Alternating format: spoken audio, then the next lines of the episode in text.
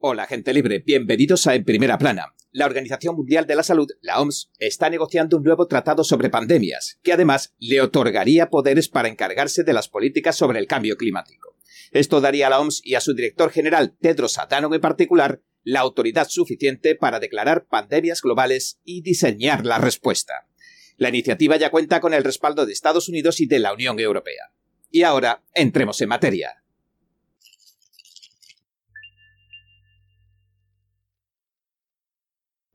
Cuando uno ve la mayoría de los programas de noticias de los grandes medios, destaca una retórica en particular por encima de todas. Esta resuena incesantemente en el trasfondo de muchas de sus emisiones. Hablan de los peores fenómenos meteorológicos de todos los tiempos, de la crisis del cambio climático, de desastres naturales jamás vistos, de terremotos, de inundaciones repentinas, etcétera, etcétera.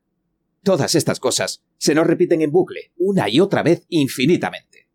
Pero lo cierto es que las cosas se pueden contar de muchas maneras, y cuando uno se fija en los matices y en cómo se presentan los datos, o si se los contrasta con la historia real, descubre que en realidad no hay mucho de lo que alarmarse. Tomemos como ejemplo, para verlo claro, uno de los últimos sustos que propagaron los grandes medios. Afirmaron con convicción y rotundidad que el 3 de julio fue, oficialmente, el día más caluroso que jamás se haya registrado en la Tierra. La agencia que suministra noticias a los medios y a los mercados, Reuters, declaró que la temperatura media del planeta rondó los 62 grados Fahrenheit, o algo más de los 16,5 grados centígrados, y que los científicos culpabilizaron al cambio climático combinado con un patrón emergente del niño.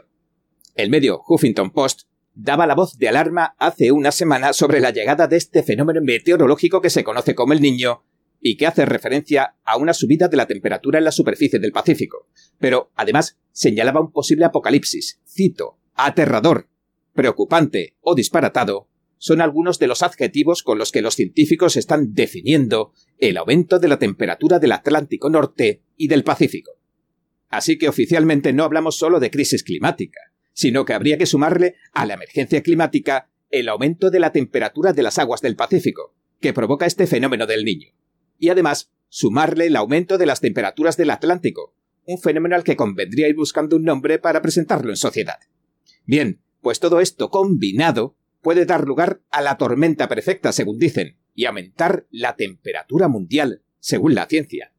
El secretario general de la Organización Meteorológica Mundial, Peter Talas, dice en un llamamiento a todos los gobiernos del mundo que se movilicen, y asegura que todo esto, cito, va a aumentar en gran medida la probabilidad de romper récords de temperatura y desencadenar un calor más extremo en muchas partes tanto del mundo como del océano. Fin de la cita.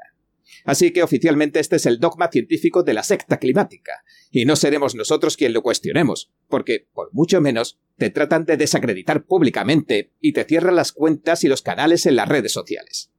Para John Kerry, el zar del clima de Estados Unidos, la situación es todavía peor. La gente estaría muriendo por todas partes. Si escuchas a los científicos algo que la gente no hace lo suficiente, describieron la última semana como aterradora y como un territorio inexplorado. Cuando ves los peligros de lo que ya está sucediendo con el deshielo mundial, con los desafíos de los incendios, con las avalanchas de lodo, con el calor, la gente muere por el nivel de calor, por la calidad del aire. La gente está muriendo en todo el mundo por millones. Por cierto, alrededor de 8 millones de personas al año mueren por eso. Por supuesto, hay otros datos que parecen decir lo contrario. Los incendios forestales no tienen por qué ser ninguna anomalía. Además, la actual tasa de incendios parece atribuirse más a las malas políticas con las que el gobierno está gestionando los terrenos. Y es que incluso la NASA mostró en 2015 que los casquetes polares no se están derritiendo. Más recientemente, hace unas semanas, como informamos en detalle, un ambicioso estudio encontraba que en las últimas décadas ha crecido el hielo de la Antártida en miles de kilómetros cuadrados, y la lista sobre esto continúa. Por supuesto, la gente de la calle empezó a poner en tela de juicio que el 3 de julio fuera el día más caluroso de la historia. Entonces puntualizaron que en realidad solo fue el día más caluroso desde que comenzaron a recopilar datos meteorológicos a nivel mundial. Es decir, desde finales de 1970 o por ahí. Al final, resultó que incluso no se trataba de algo tan oficial. La CNBC señaló que los datos mencionados de estos investigadores estadounidenses ni siquiera eran oficiales, pero que mostraban un alarmante incremento de las temperaturas. De todos modos, eso no es lo que importa aquí. Lo que debe asumir usted en su casa es que los científicos del clima están todos y cada uno profundamente preocupados, porque el futuro que nos aguarda está plagado de cataclismos naturales. Y esto nadie debe cuestionarlo, so pena de convertirse en un negacionista y sufrir las consecuencias. Los legisladores de California incluso intentaron enjuiciar a todo aquel que cuestionara el cambio climático en 2016. Lanzaron la ley de la verdad y la rendición de cuentas de la ciencia del clima de California de 2016, apuntando a los escépticos del cambio climático directamente. La entonces fiscal general de California, Kamala Harris, unía sus fuerzas a las de otros 16 fiscales generales para perseguirlos, en base al, cito, amplio consenso científico de que se está produciendo un calentamiento global. Fin de la cita. Y esto se atribuye, y la culpa es del hombre y sus combustibles fósiles. Desde aquello, desde luego que se han visto medidas similares en otras partes del mundo. Pero puedo decirle, de delincuente climático a delincuente climático, que cualquiera podría pensar que hay gato encerrado. Los datos que sirven de base a esta retórica del cambio climático no se presentan nunca con la suficiente nitidez, lo que produce cuando menos cierta desconfianza. Incluso uno podría creer que se trata de algo más, de algo así como un caballo de Troya, y que en el vientre de esta bestia de madera se encontrarían agazapadas las legiones del sistema globalista, listas para salir y tratar de compartirnos sus sueños de comunismo y de poder estatal absoluto. Y ahora podemos ver a estos poderes mundiales tratando de hacerse con la autoridad para hacer precisamente eso. Tomemos como ejemplo a Tedros, el jefe de la Organización Mundial de la Salud, la OMS, a quien también se acusa de apoyar al Frente de Liberación Popular de Tigray, que es un grupo comunista etíope calificado como organización terrorista. Ahora, mientras hablamos, la OMS está negociando el nuevo Tratado Internacional sobre las Pandemias. Este tratado concedería a la OMS, y a Tedros en particular, el poder absoluto para declarar pandemias globales y elaborar las respuestas que considere oportunas para cada país. Y ya cuenta con el respaldo de los Estados Unidos y la Unión Europea. Y según sus compañeros de viaje del Foro Económico Mundial, de acuerdo al código de sus Estados miembros, todo aquel que suscriba el acuerdo pandémico queda vinculado jurídicamente a su cumplimiento. Recuerde que cuando se emitieron órdenes de confinamiento y de cierre de comercios, etc., en todo el mundo, durante la pandemia de la COVID-19, la OMS se encontraba en la cima del mundo, durante un breve periodo, tomaron las riendas del mundo un puñado de estos personajes. En otras palabras, se arrogaron un poder casi absoluto para decidir por la humanidad durante algún tiempo, pero en cuanto se acabó la pandemia, lo perdieron. Pues bien, ahora lo que se proponen es recobrarlo, pero de forma indefinida. Y recordemos siempre que estamos hablando en el ámbito de la salud pública, algo que a todos nos importa y mucho. Pero, ¿quién le dice que se van a parar ahí? ¿Quién no le dice que dentro de poco sus competencias no vayan a extenderse a otros ámbitos, como el control de las políticas mundiales sobre la agricultura? O, por ejemplo, la recomendación de formas de luchar contra la pobreza mediante la equidad mundial y otra clase de monsergas. Mientras tanto, por supuesto, siguen movilizando a la mayoría de las naciones del mundo y engordando a ese gran caballo de Troya climático. Ahora, de hecho, están empujando a escena el término a todas luces globalista, una sola salud. El Epoch Times informa de que, cito, una sola salud es una ampliación de la respuesta a las pandemias que incluye posibles cuestiones como la agricultura, la pobreza y el cambio climático, que podrían causar o exacerbar los brotes o perjudicar la salud de las personas de otras maneras. En otras palabras, una sola salud significa cualquier cosa que afecte al bienestar de los seres humanos, y significa que, en definitiva, todo queda dentro de las competencias de la Organización Mundial de la Salud, de sus Estados miembros y de sus llamadas partes interesadas. La OMS cree que los Estados miembros firmarán el tratado en 2024, aunque parece que no pueden esperar a hacerlo. El 22 de mayo incluso anunciaron que empezarían a hacer simulaciones con los Estados miembros y las principales partes interesadas, para ver cómo emplear estos nuevos poderes absolutos. La copresidente de la Junta de Supervisión de los Preparativos Mundiales decía esto.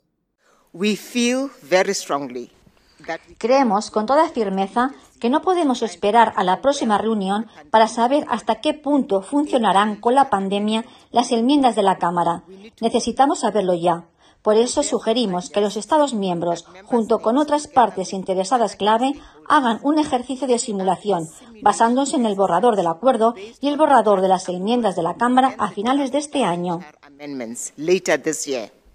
En otras palabras, ya se están preparando para cuando por fin les lleguen estos poderes. La Junta de Supervisión está allanando el terreno diciendo que todos hemos sido testigos de lo que ocurrió con la COVID-19.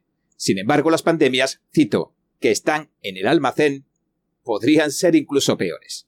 Y aunque no podemos decir con precisión, seguía diciendo la nota, la forma que tomarán, lo que sabemos es que la próxima pandemia está al caer. Dicho de otro modo, no existe, pero podría existir. Pero, tanto si hay pandemia como si no, dentro de poco podrían contar con los poderes suficientes como para declarar una.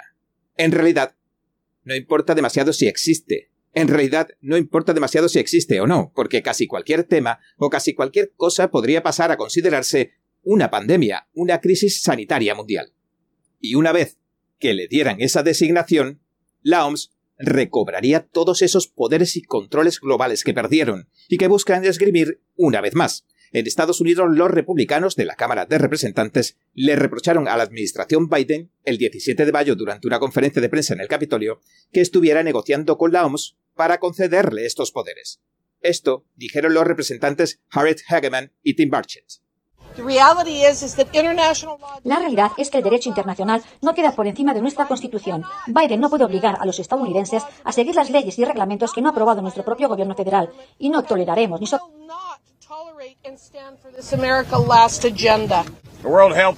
el Tratado Pandémico de la Organización Mundial de la Salud es muy vago y afecta a nuestra soberanía, y podrían aprovecharlo para decirle a los estadounidenses el tipo de atención médica que necesitan en caso de una pandemia mundial.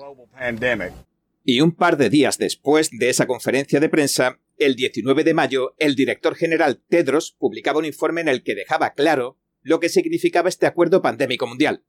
No se trata de ningún virus, no se trata de detener la próxima COVID-19. Tanto en su definición como los poderes que conlleva, van mucho más allá. Decía lo siguiente.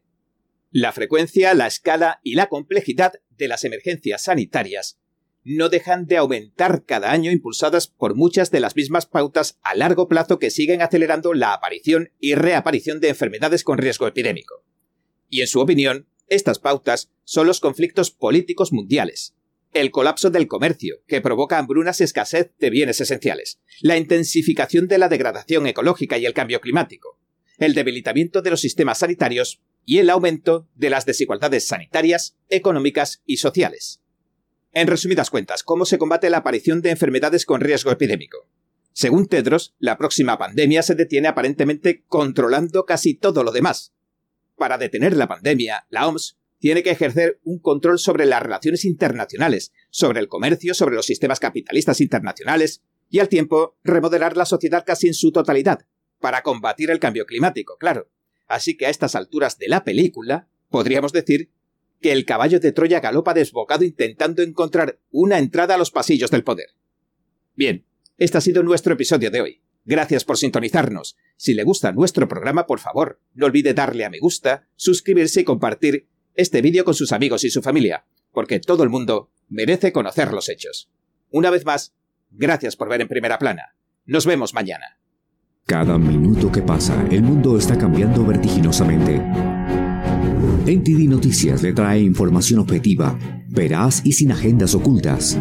Infórmese de los acontecimientos que impactan a Estados Unidos, Latinoamérica y el mundo, con los mejores análisis de expertos e informes especiales. NTD Noticias, periodismo independiente con los temas más relevantes que muchos medios no se atreven a reportar.